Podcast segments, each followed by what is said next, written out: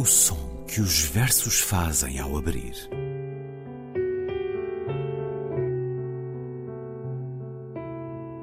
Se leio um livro e ele torna o meu corpo tão frio que fogo nenhum o pode aquecer, sei que isso é poesia.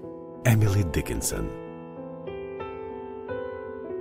Com Ana Luísa Amaral e Luís Caetano.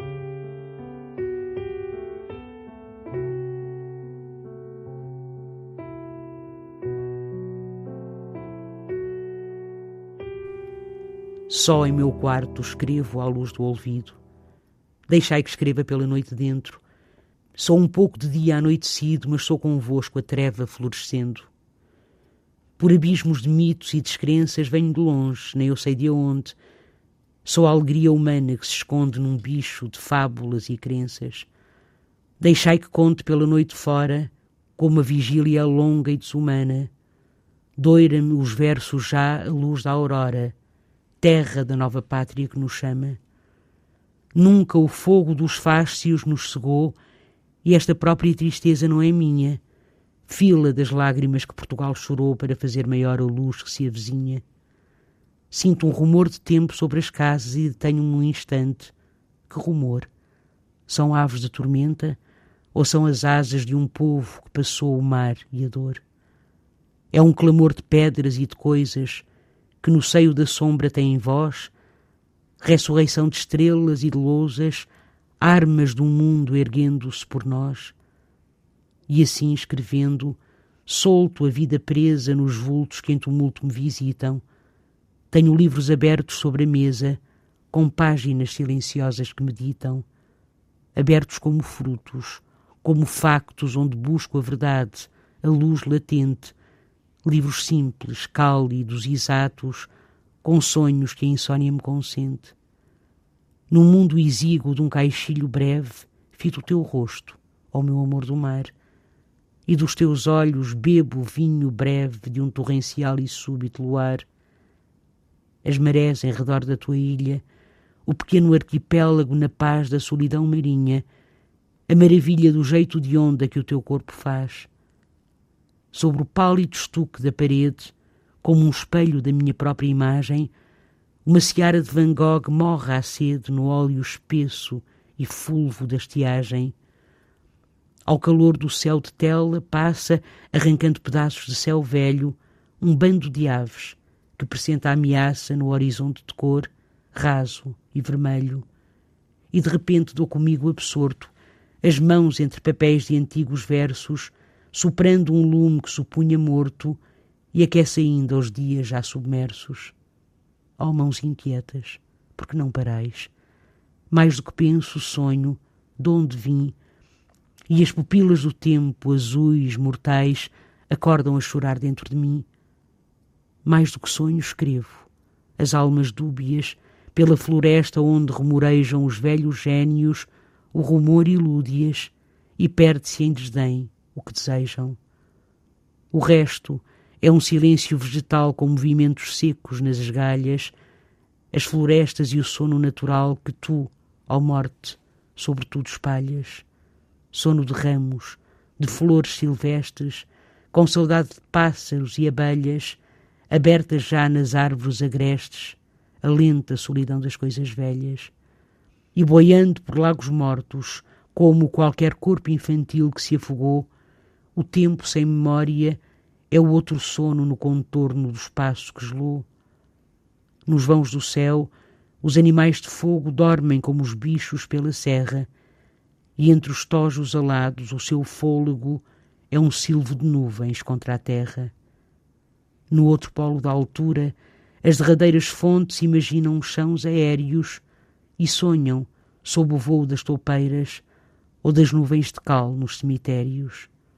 Ao alto, imprevisíveis tempestades e um difícil limite a conceber. Debaixo, grutas e profundidades, estruturas a criar e a apodrecer. À flor do escuro, como sobre as ondas, uma espuma de fogo levantando águas acesas, quem não ouve o som das pedras e das árvores flutuando? Contra as lapas de fraga ásperas e brutas, o gado guarda o medo dos pastores que sentem lobos ao luar das grutas, amando-se entre a terra e o terror. A sombra tece o seu visco as flácidas membranas que sustêm os morcegos e, enormes como bois, às rãs plácidas, serve-lhes de canga à escuridão dos pegos. Com ombros onde poisam aves negras, campónios atravessam ludaçais, e o enxofre de mil estrelas cegas queima devagar os laranjais.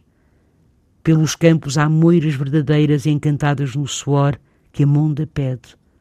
Ouço-lhes a voz no choro das ceifeiras, quando o próprio calor chora de sede. Quando as pedras estalam a gritar e os cardos sonham margens de altos rios, quando a sede põe a água no altar e ajoelha como a um deus de lábios frios, os troncos crescem, cheios de carbúnculos, aos linhadores que pedem árvores sãs, e há velhos cegos que, a entrar nos túmulos, poupam ainda o oiro das manhãs. Há uma gota de fogo em cada estrela, cóleras do sol pelos astros fora. É a noite inquieta, aos brados na janela, que assim chama por mim, ou assim me ignora. E quanto mais estendo as mãos urgentes, mais um dúbio fulgor acende o vento. Podes descer, silenciosamente, sobre os meus versos. Luz do esquecimento. A Noite Inquieta, poema de Carlos de Oliveira, que escutamos na leitura de Ana Luísa Amaral. Olá, Ana Luísa. Olá, Luís. Poema que conheceu a primeira forma, foi pela primeira vez lido no livro Colheita Perdida, de 1948. Carlos de Oliveira, que nasceu no Brasil, em Belém do Pará, veio aos dois anos para Portugal, filho de imigrantes portugueses, Morreu em 1981. Cresceu na região da Gândara, onde o pai foi médico. Tenho aqui um curto parágrafo com o testemunho em palavras próprias. Meu pai era médico de aldeia, uma aldeia pobríssima. Nossa Senhora das Febres, lagoas pantanosas, desolação, calcário, areia. Cresci cercado pela grande pobreza dos camponeses por uma mortalidade infantil enorme. Uma imigração espantosa. Natural, portanto, que tudo isso me tenha tocado, ou melhor, tatuado. O lado social e o outro, porque há outro também das minhas narrativas ou poemas publicados, quatro romances juvenis e alguns livros de poesia, nasceu deste ambiente quase lunar, habitado por homens e visto aqui para nós com pouca distanciação. Ele a assumir a força deste ambiente e desta humildade uh, social que conheceu nos primeiros anos de vida, o autor do romance A Abelha na Chuva é um dos grandes poetas portugueses do século XX, uma poesia da consciência social e, por isso, também da ética e da resistência. Um poema uh, que tem este título, A Noite Inquieta, e todo o poema nos dá inquietude, Ana Luísa. Este poema, que é, como o Luís disse, de 48, tem uma história uh, curiosa e eu desde já tenho que agradecer à minha colega e amiga Rosa Martelo porque ela falou bastante comigo sobre o poema também, até porque nós sempre que podemos trazemos nomes de pessoas que, enfim, que ajudam, não é? E que, claro. e que, e que dão sugestões.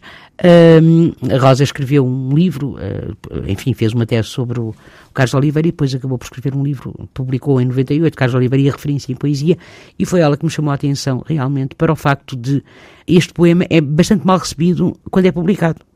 Aliás, ele mal, já vi mal, mal, sim, sim, pelos críticos. Uh, uh, agora de repente, não tem nada a ver, mas agora de repente lembrei-me lembrei do Neruda, não é que diz, uh, e então chegou um crítico mudo e outro cheio de línguas, e os que chegaram depois eram cegos ou cheios de olhos. Hum.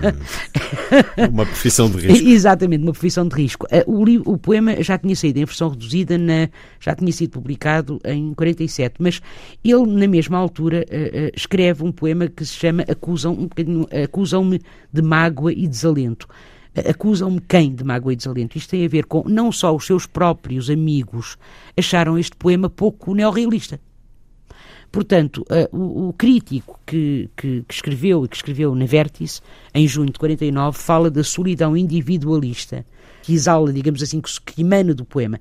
Diz que, uh, Carlos Oliveira, que o poeta está demasiado atento ao seu próprio caso, à sua própria angústia individual e que é lamentável a sua uh, uh, diferenciação em relação aos outros homens. Leia-se seres humanos, naturalmente, não é? Porque aquilo também, nesta altura, já se falava em homem e homens. Ora, não, não é nada disso, não é? Quer dizer, a leitura, eu acho que é uma leitura disparatada, não é?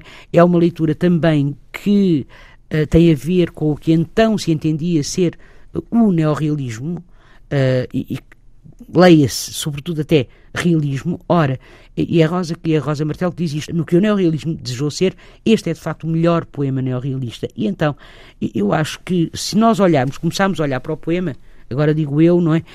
Um, que realmente, repare, os primeiros, os primeiros. É um poema longo, é um poema muito longo, não é? Demorou quase seis minutos. eu sei, Luís. Pois, mas é um poema muito bonito, realmente, não é?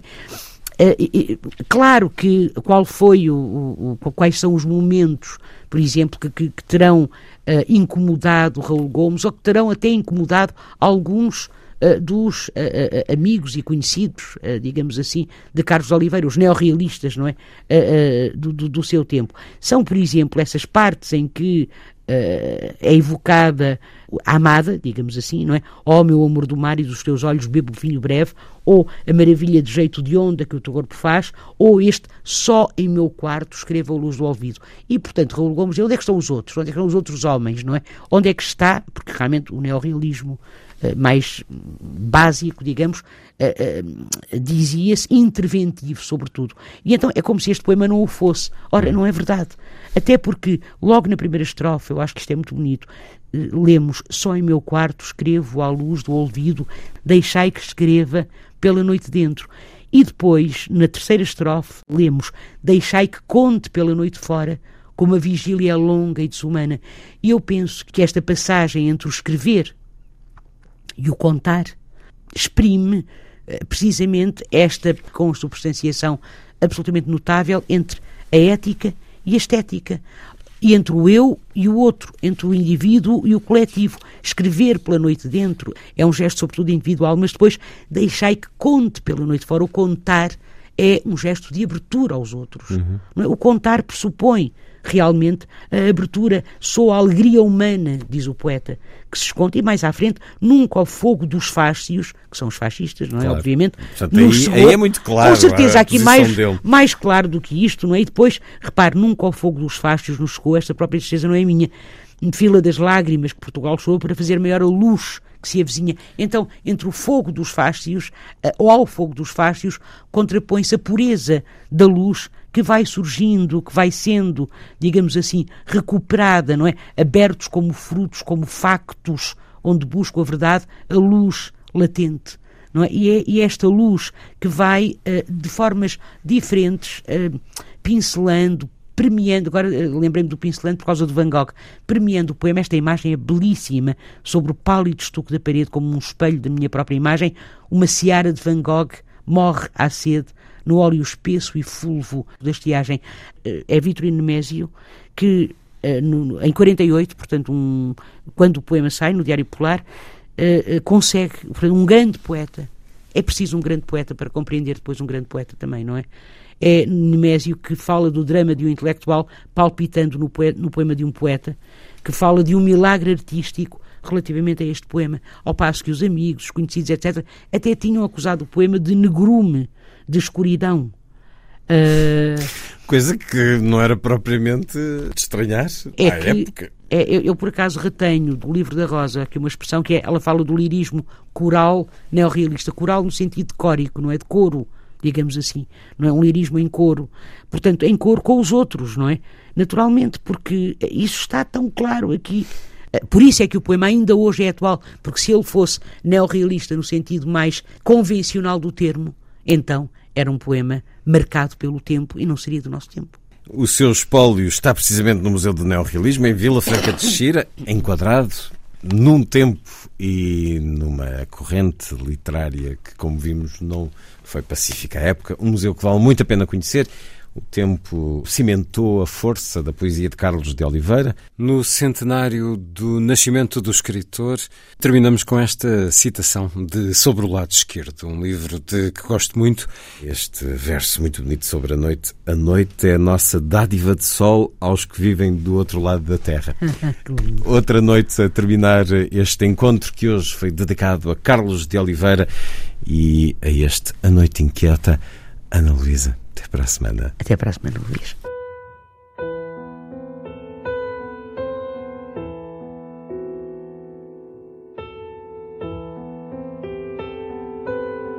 O som que os versos fazem ao abrir.